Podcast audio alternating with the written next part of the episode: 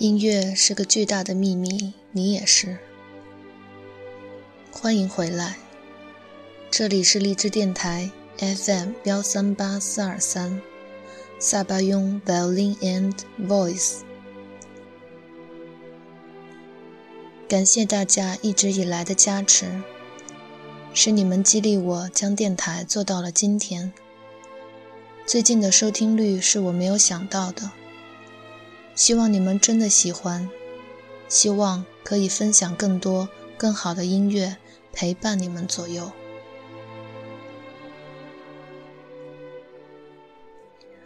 布鲁赫的故事结束了，不过音乐还未结束。相比 G 小调小提琴协奏曲的二乐章来说，我个人更喜欢门德尔松 E 小调小提琴协奏曲的二乐章。然而，说到了大名鼎鼎的门德尔松，他的作品可谓是件件精良，首首流传。我们常说少年天才，大概指的就是他这类人吧。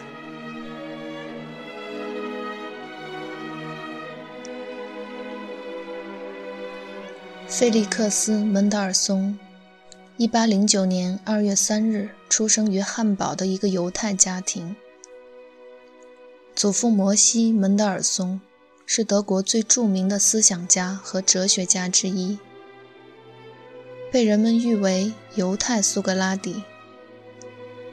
而父亲则继承了祖父的聪明才智，走上实业家的道路，成为一位银行巨头，是德国屈指可数的亿万大亨。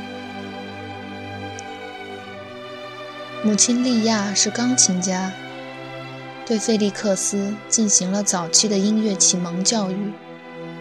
姐姐范妮·卡西里是一位在钢琴和作曲方面的可造之才，并且是费利克斯珍贵的挚友。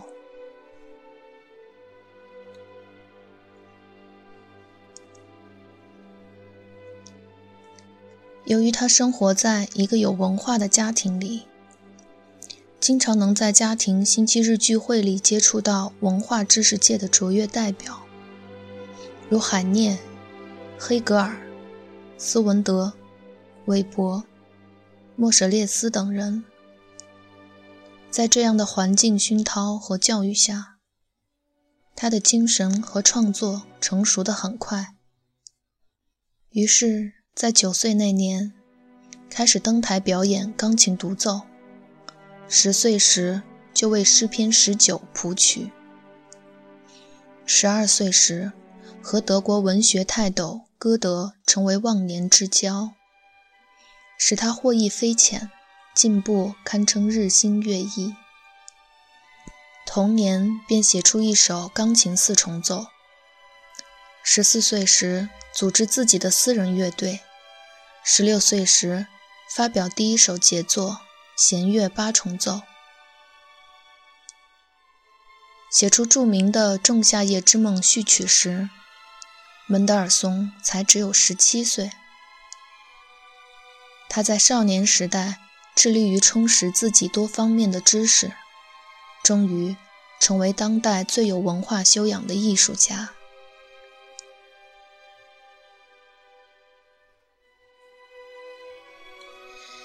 一八二九年春天，年方二十岁的门德尔松首次执棒为柏林歌唱学院指挥马太受难曲，引起轰动而成为闻名遐迩的指挥家，并由此开始了他的旅行演出生活。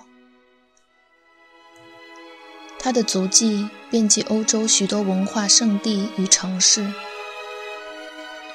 这是他为巴赫的作品得以复生做出的重要贡献。同年亦是第一次赴英国指挥伦敦爱乐乐队。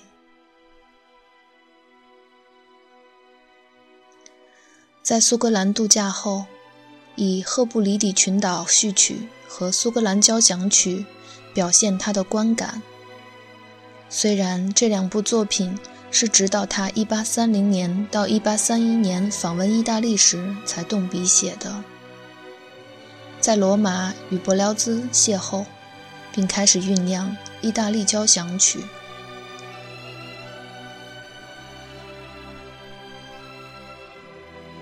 一八三一年到一八三二年，在巴黎与李斯特和肖邦相遇。一八三三年返回德国，完成意大利交响曲，并在杜塞尔多夫就任音乐总监。一八三五年，成为莱比锡著名的布业大厅音乐会的指挥。一八三七年，二十三岁的门德尔松与出生于法国胡格诺教派家庭的塞西尔·让莱诺结婚。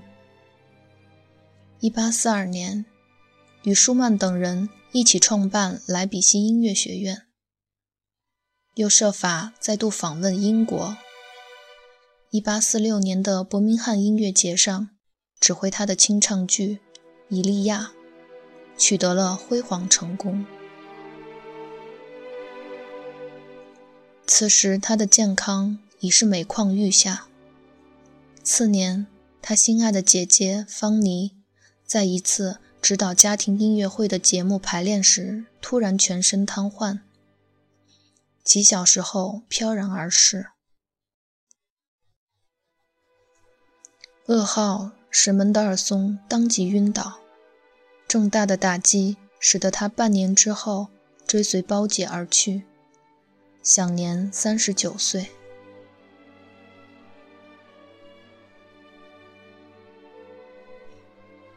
由于门德尔松的代表作太多了，所以我决定精选几首，并在以后的节目中逐步的把它们都介绍给你们。